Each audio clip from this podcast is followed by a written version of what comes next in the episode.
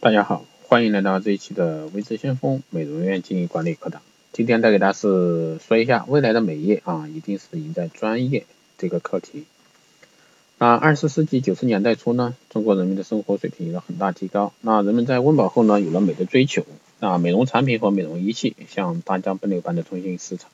大街小巷的美容院呢，如雨后春笋般的出现。作为新生的一个美容美发行业呢。曾经遭遇了成千上万的一个百万富翁和企业家，啊，风调雨顺的年纪一过，那如今啊，大大小小的美容院真正的盈利极少，特别是近两年啊，那今天开张，过几天关门的数不胜数，还有门庭冷落、艰苦度日的一个为数也不少。那美容院日益突出的问题呢，是新客进店少，老客易流失，上帝般的顾客你在哪里？这是各个美业从业者的一个问号。一直以来呢，低门槛、靠少量资金就能开张的美容院呢，正面临着艰难的一个困境，期待着一个发展的新平台。美容院与其经营、销售与服务特点，那在化妆品行行业中与日化线有所不同，俗称专业线或者说美容院线，那是指产品走专走美容院、美发店、浴足及美容保健店销售渠道为特色。那这一类的企业产品涵盖面宽广。大而全，通常有美容、美发、美体、玉足以及保健类产品系列。一个品牌呢，通常有几十个品种。那上游企业呢，提供从销售、技术指导以及全面的售后服务。而日化线呢，则是指产品走商场、商商超啊、超市、专卖店、便利店等大众化销售渠道销售的企业。那产品结构呢，与体系比较单一，缺乏售后服务，但销量呢，却是非常大的。相当一部分美容院成为一家美美容美发玉足综合店，中小美容院呢通常收取较为低廉的护理费用啊，主要的利润来源呢更多的是通过为顾客带来美容院的护理的过程中向顾客推销产品，获取产品的一个价价差。美容院的利润呢主要是有两个，护理收费和售卖产品赚取价差利润。那虽然说有来自两个方面的收入，但入不敷出的情况呢是美容院普遍的现象。那是什么原因造成美容院陷入经营困境？这是我们下面要研究的一个问题。那下面呢，我也给大家带来一下这方面的一些问题啊。其实说这个问题之前呢，我也强调是这个是从一个早期啊这两年稍微稍早的时间来说一个这个话题。那后面呢，我们来说这两年的一个话题以及未来的一个话题。那数字方面呢？世界上美业最发达的一个美国、法国、日本、韩国等国家呢，就读美容学校一般都是需要高中毕业生。那美国呢，更是要求从事美容业的人首先必须具备医学、卫生护理等相关方面的一个知识，然后呢，再进行一到两年的正规美容学习。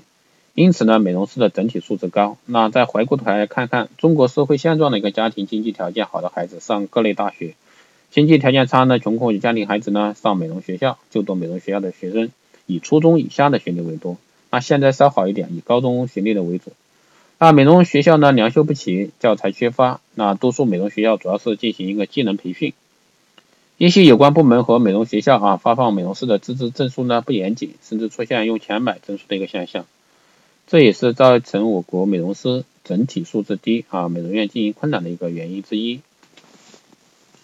由于技术含量低，那投入的资金少，那任何外行的人呢都可以随便跨入门槛低门槛的一个美容院，造成经营者缺乏规范的经营管理，缺乏专业的一个美容知识与技术培训。那据不完全统计呢，较高级的美容院啊，有一半的以上的美容师以及相关服务人员缺乏专业的技能教育，那这部分从业者文化程度大都在初中或者初中以下，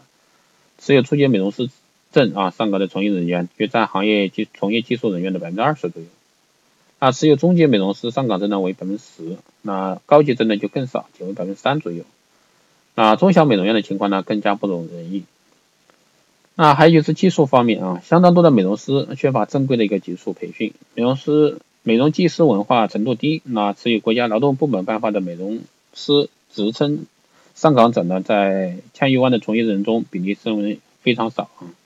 在这种情况下呢，美容院很难保证通过技术来达到服务的质量。因此呢，美容院在护理上呢会出现的事故呢不断发生，投诉啊索赔的事件时有发生。第三个方面是产品方面，那相当多的美容院呢抱怨急功近利的一个心理啊，为了获取暴利，不惜通过地下渠道购进劣质的一个廉价的一个产品使用和销售，同时呢，为了留住顾客啊，美容院想方设法引进具有强力副作用的一些所谓功效型美白、祛斑、丰胸、纤纤体类的一个产品。那这些产品中的有害成分呢，按国家规定标准严重超标。那长期使用后呢，对顾客的身体会造成一个明显的损害。那受害受伤害的一个消费美容消费者呢，或得不到良好美容效果的消费者呢，会成为一个美容院流失的顾客主流。那还有是经营方面啊，那混淆了医学美容和生活美容的界限，特别是这两年啊，医美渠道的发展以及光电医美这方面的发展，那将美容院定位在一个亚医院的一个情况，是目前美容院乃至整个美业啊一个非常奇怪的现象。那国家卫生部啊颁发实施了一个医疗美容管理办法，明确规定了医疗美容属于医疗行为，那只能在医疗机构由执业医师进行。办法规定呢，包括吸脂隆胸啊、穿耳洞、纹眉、去皱等项目呢，在美容手术中只有医疗美容机构才可以进行。那有些大的美容院呢，表面上只做美容，但在美院的美容项目中呢，比如说双眼皮、隆鼻啊、穿耳洞啊、纹眉啊、去皱啊等小手术。甚至有更大的美容院为患者进行一个隆胸手术，那这个已经见怪不怪了，特别是当地的一个美容院现象。那国家规定呢，凡在医疗美容机构行医的医生呢，必须是整形专业医师，并持有卫生行政部门颁发的执业医师资格证书，上面印有医生照片等详细的个人学历资料。那注册医师呢，只能在本单位行医，禁止随意到其他美容机构行医。但有些美美容医疗机构啊，注册医师与真正的行医者并非同一人。那有些美容院呢，利用以退休专家之名呢，在广告中也靠某某某著名专家撑门面。实际上呢，一些退休专家也是高龄老人，那有的生活少不能自理，更别说上手术台了。还有呢，是冒充名医啊，冒充名医主刀，再有利益他利益其他人。那这些游离于医疗美容机构和美容院之间，那只要有钱赚，什么都敢做。所以说这个完全不顾消费者的一个人身安全，那一旦出了问题呢，这个就很容易溜之大吉啊，使患者呢根本找不到当初做手术的人，结果很多患者啊在手术出问题后找到美容院投诉，而得到答案往往是给你走做手术的人合同到期已经走了，患者呢只能自认倒霉，有冤没处诉啊，毁容事件呢是层出不穷，与一些美容院超范围经营有直接关系。这个方面呢，国家会有个明文规定啊。那一般来说，侵入性的美容整形项目呢，只能在卫生局批准的一个医疗机构进行。那任何美容院呢，均不准涉及。美容院不可聘请医院的医生，否则呢，属于非法行医。从媒体报道上的美容导致毁容的案例看呢，那基本上很多都是一些大胆的美容院啊去做整形这方面的项目。还有呢，就是宣传方面过分夸大美容效果，比如说三天祛斑、七天减肥、十分钟美白等这些，全国各地啊，大街小巷美容院随处可见。那有些美容院经营者呢，以虚假信息来诱导顾客消费，并达到获取暴利的目的。那有的美容院呢，信誉问题主要还是来自于只是服务质量与服务程度的不对称，所以呢，造成一个信誉缺失。大部分美容院在经营方面，为了吸引顾客啊美容消费的兴趣。不切实际的随意承诺美容功效，致使无法达到预期的一个目的，而导致顾客的消费权益受到一个侵害。这也是目前市面上比较常见的啊。还有呢，这两年的一个高科技不断的一个进步呢，那还有一些过度炒作科技概念，什么基因美白、生物美白、纳米技术啊、羊胎素等等等，这些都是这几年比较炒的比较多的啊。那在美容业呢，早已炒作过时啊，大量的科技名词泛滥，那尤其炒起一些比较新的东西，所以说这个的话也是在美业真正意义上比较存在比较多的啊，属于忽悠型烂炒作概念的。那现在的一个产品生命力基本上不超过半年，那再好一点的要达到一年都比较难，所以说那美业已经真正到了一个急功近利、必须转型的一个阶段。价格方面呢，美容院的盈利来自于产品销售与技术服务这两大块儿。啊，在产品销售方面呢，美容院的一个产品价格历来就处于一个不透明状态，并在大多数情况下呢，美容院的产品价格严重失真，超过了产品应有的价值。这就根据不同的一个美容院的一个产品啊，产品品牌，然后以及它的一个成分不同，还有它的包装啊，各方面的因素，服务体系啊，啊存在着很大的差异啊。啊，上述这些问题呢，都是美容院留不住顾客啊，门可罗雀的一个根源。其实实实质在于一个美容化妆品行业啊，缺乏统一的一个严格的行为标准与规服务规范，缺乏安全有效的产品，缺乏持续经营。啊，其实这一行呢，确实是这样的。那不规范呢，经营呢，确实是这一方面的问题。最主要问题是门槛低啊，谁都可以进来。当然，随着近两年的一个市场环境的影响呢，那慢慢慢慢的一些低水平的一些美容院将很难生存啊。如果说美容院没有什么经济实力，没有运营的一个实力的话，是很难生存的。那顾客的话，基本上是很难留住。那一个美容院要想说，哎，有上千的一个会员的话，是非常非常难的。那只有很少数啊，一个城市只有很少数的一个美容院才会有说，哎，有经常来的客源月。月度客人来一千人，那这是相当高的一个回头率了。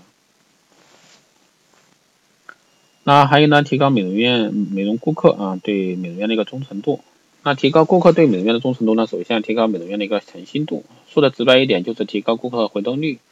那要提高顾客的回购率呢，就是必须提高美容院自身的一个服务体验。特别是当今美容行业啊，竞争日益激烈，大家想想，到处都是美容院，那有的已经形成美容一条街。那美容消费的顾客呢，日趋理性，对美容效果的要求呢是越来越高。其实每一位美容院院长心里都清楚，那维系老顾客呢是美容院生存的一个根本保证。还有是稳定老顾客啊，会美容院带来新的顾客。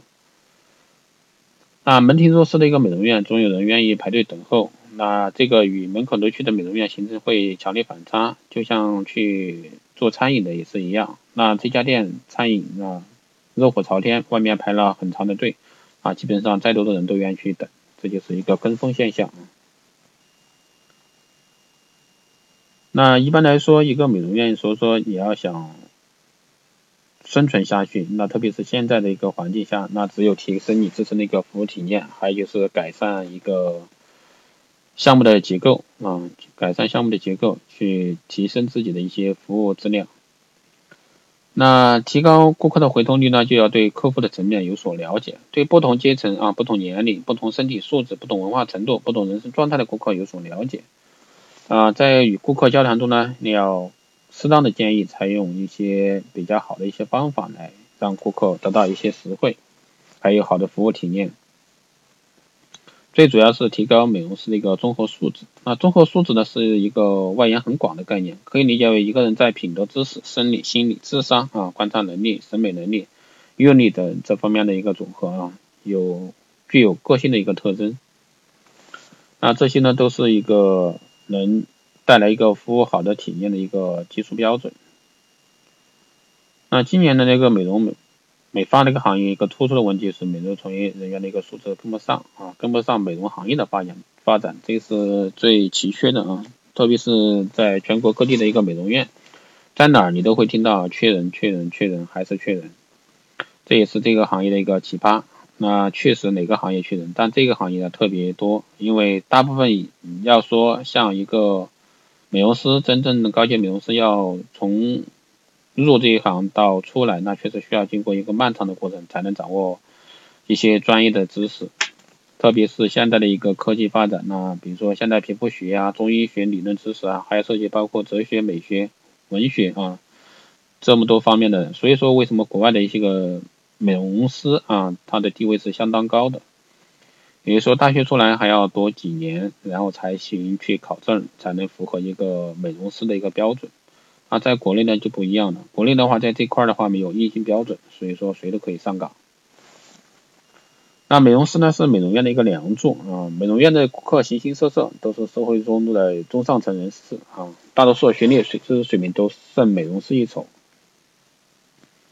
所以说在这一块的话，就要必须去提高美容师的综合素质，需要有两个方面，一个是美容院出资培训，第二呢是美容师利用业余学习。那美容院出资培训呢是短时间的。而咨询呢是终身的，所以说俗话说活到老学到老。那因为文化程度不高，那农村来的一个美容从业者呢，只要勤奋学习，终身不多啊，就是不懒惰，那一定会成为一个出色的美容师。其实这一方面的话，其实很多机构有培训机构啊，当然自己也可以去自学。所以说未来美业的话，对这方面的要求会越来越高，特别是高科技的发展啊，光电医美这一块的成熟，那越来越要求美容师自身的一个技术服务要求会越来越高。所以说这堂这节的话，也主要是给大家带来一个行业的一个认知吧。行业在不断的发展，那对我们美容师的综合素质要求会越来越高。嗯啊，根据我国目前的一个美容教育现状呢，美容院出资培训的人员减少。啊，提高美容师的一个综合素质，要靠美容师自学自修，那养成读书的习惯。啊，作为美容从业人员呢，那坚持不懈的养成自学自修的习惯，掌握精湛的一个技艺。那这个还跟读书还不一样，读书的话可能就是一个死读书，或者说就是全是一个理论上的东西。但美容师呢，除了你理论，还要去实操，所以说相对来说，要想成为一个出色的美容师，或者说一位美容企业家，那你就需要不断的去提高自身的综合素质。好的，以上呢就是今天带给大家的关于一个未来美容的一个方向，或者说在专业方面怎么样去打造。其实我谈的比较笼统啊，不是说很精细啊，因为确实要谈精细的话，内容就比较多了，所以说。只是说给大家参考啊，那整体来说就是这个行业会越来越要求一个从业人员的一个素质啊，就是特别在学历还有技师专业方面越来越要求高。好的，这一期节目就是这样啊，谢谢大家收听。如果说你有好的建议，都可以在后台私信留言，或者说加微信四幺八七七九三七零四幺八七七九三七零，备注电台听众，这样的话可以快速通过。好的，这期就这样，我们下期再见。